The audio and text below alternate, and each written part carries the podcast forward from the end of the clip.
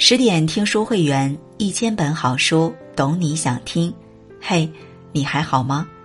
我是主播如初。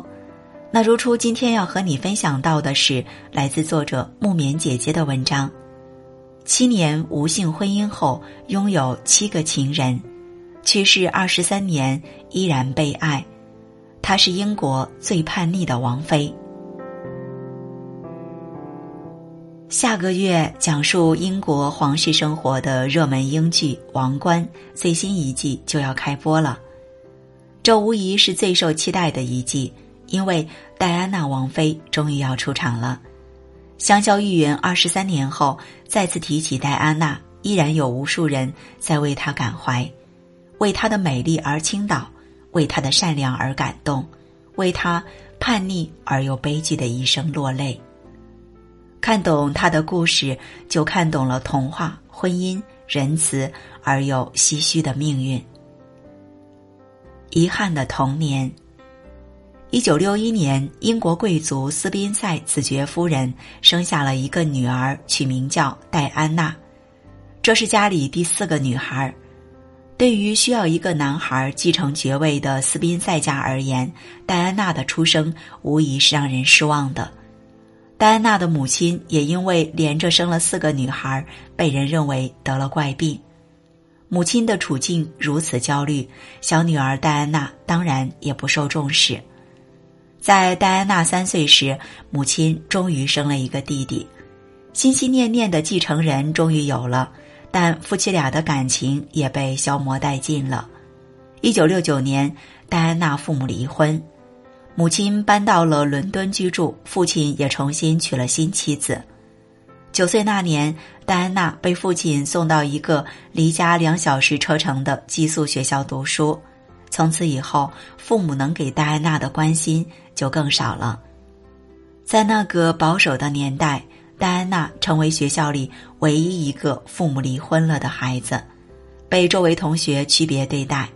这些经历让戴安娜不可避免的有点内向，表面乖巧文静，内心却是敏感的。这样的个性也为她今后的人生走向埋下了伏笔。邂逅王子，一九七九年，在一次贵族的派对上，十八岁的戴安娜遇到了三十一岁的英国王子查尔斯。她曾经在少女时期见过他一面。当时他还是戴安娜姐姐的男友，戴安娜自己和他并不熟。再次见面时，姐姐早就和他分手，而意气风发的查尔斯也因为当时豪巴顿伯爵刚去世，正沉浸在失去亲人的忧伤中。看着落寞的查尔斯，活泼的戴安娜上前安慰：“你一定很寂寞吧？看你一个人有点可怜，需要有人陪在你身旁吗？”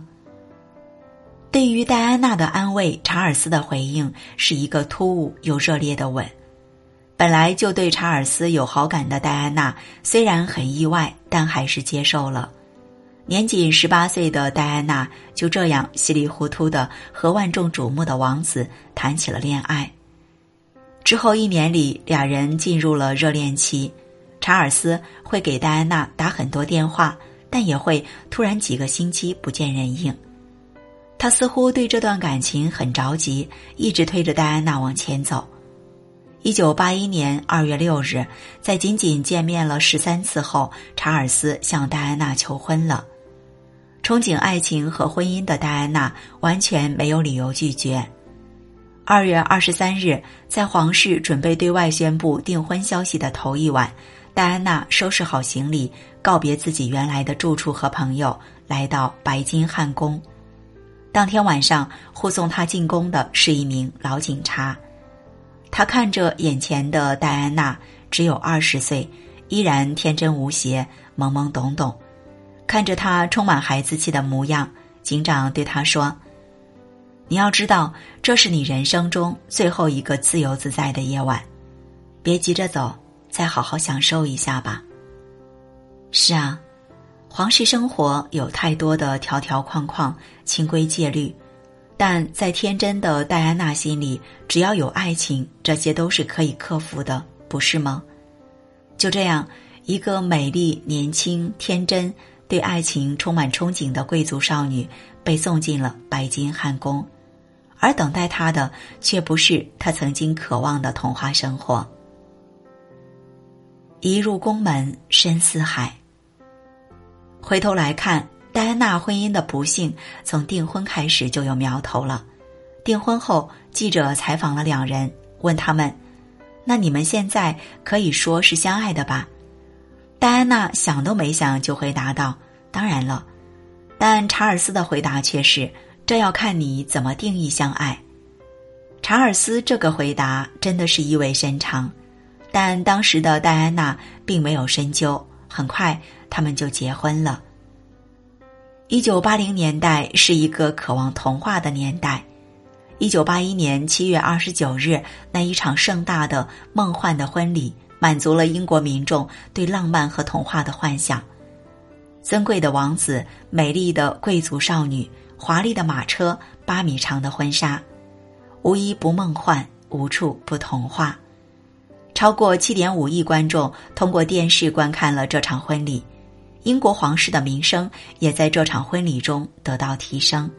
世纪婚礼当之无愧。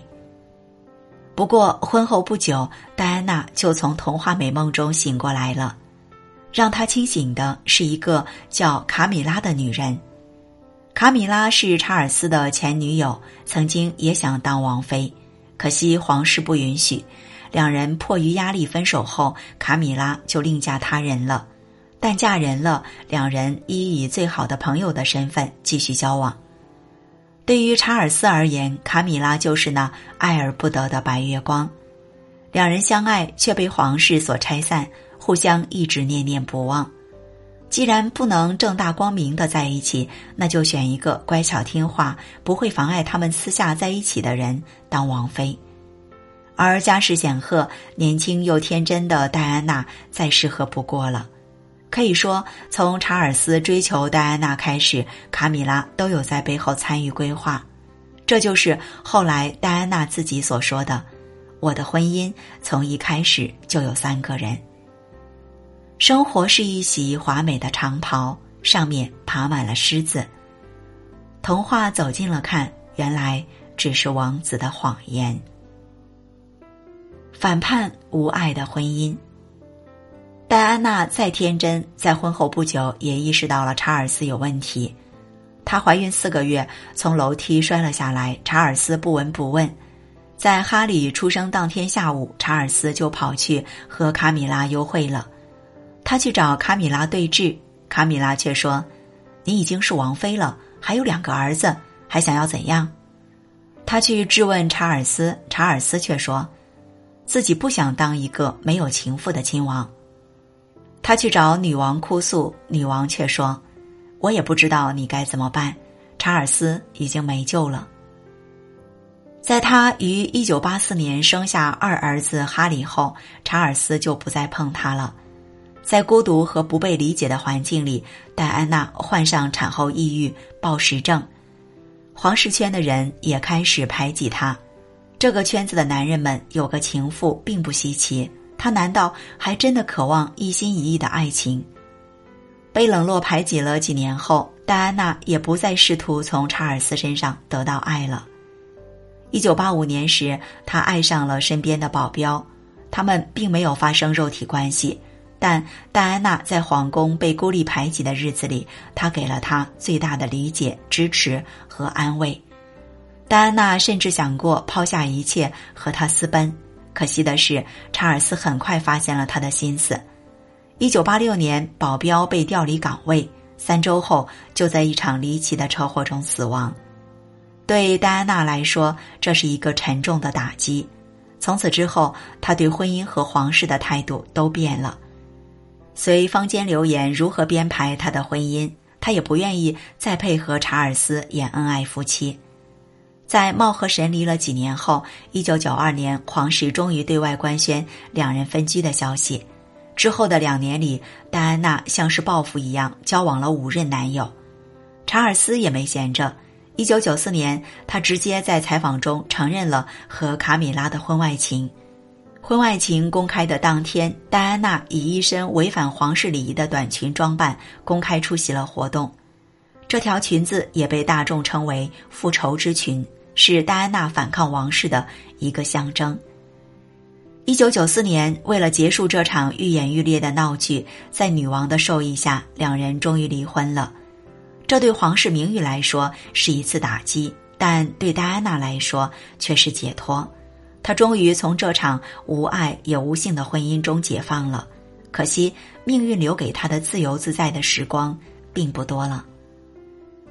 成为人民的王妃，离婚后，因为民众对她的爱戴，戴安娜得以保留了王妃的头衔。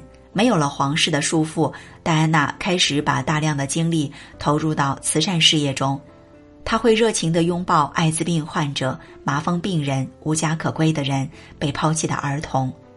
他多次深入深受贫困和战乱侵袭的地区，为全球反地雷运动奔走，亲自踏进地雷区视察，探望当地因为触雷而导致伤残的平民，利用自己的知名度为慈善组织筹款，组织筹建了二十多个基金会，至今依然造福着全球各地。他的热情、善良、包容，为他赢得了联合国人道主义奖章，也让他赢得了世界的尊重。他或许不是查尔斯想要的王妃，却早已是无数人心中的王妃，至今无人超越。一九九七年六月，戴安娜将自己多年来穿过的七十九件礼服全部拍卖了，拍卖所得的三百四十万英镑，她全部捐给癌症和艾滋病机构。他不再需要华服珠宝来证明自己的身份，正如他终于不用被皇室戒律约束，可以自由的去跳芭蕾舞、去恋爱、去做自己想要做的一切。可惜，这样的自由太过短暂。就在捐出礼服后两个月，一场车祸夺去了他的生命。他美丽绚烂的一生就这样永远的定格在了他三十六岁这年。关于这场车祸，多年来一直有各种版本的阴谋论，认为并非意外，但这些说法无从查证。可以确定的是，他的去世曾让无数民众伤心欲绝。皇室迫于压力，为他举行了公开的葬礼，上万民众为他送行，全球超过二十五亿人通过电视观看了这次葬礼。在那个曾经是童话开始的地方，世界与戴安娜做了最后的告别。戴安娜去世后，查尔斯最终还是娶了卡米拉。有人为戴安娜感到惋惜，因为从婚姻来看，她的一生的确是悲情的；但从影响力而言，她的美丽、仁慈、博爱，让她人生变得精彩而有意义。所以，二十三年过去了，无论是两个儿子，还是世界上数十亿民众，至今依然怀念他。他或许不是王室想要的妻子，却是当之无愧的人民的王妃。如果有来生，但愿他能够自由的去爱，永远美好如初。点个再看，献给永远的戴安娜王妃。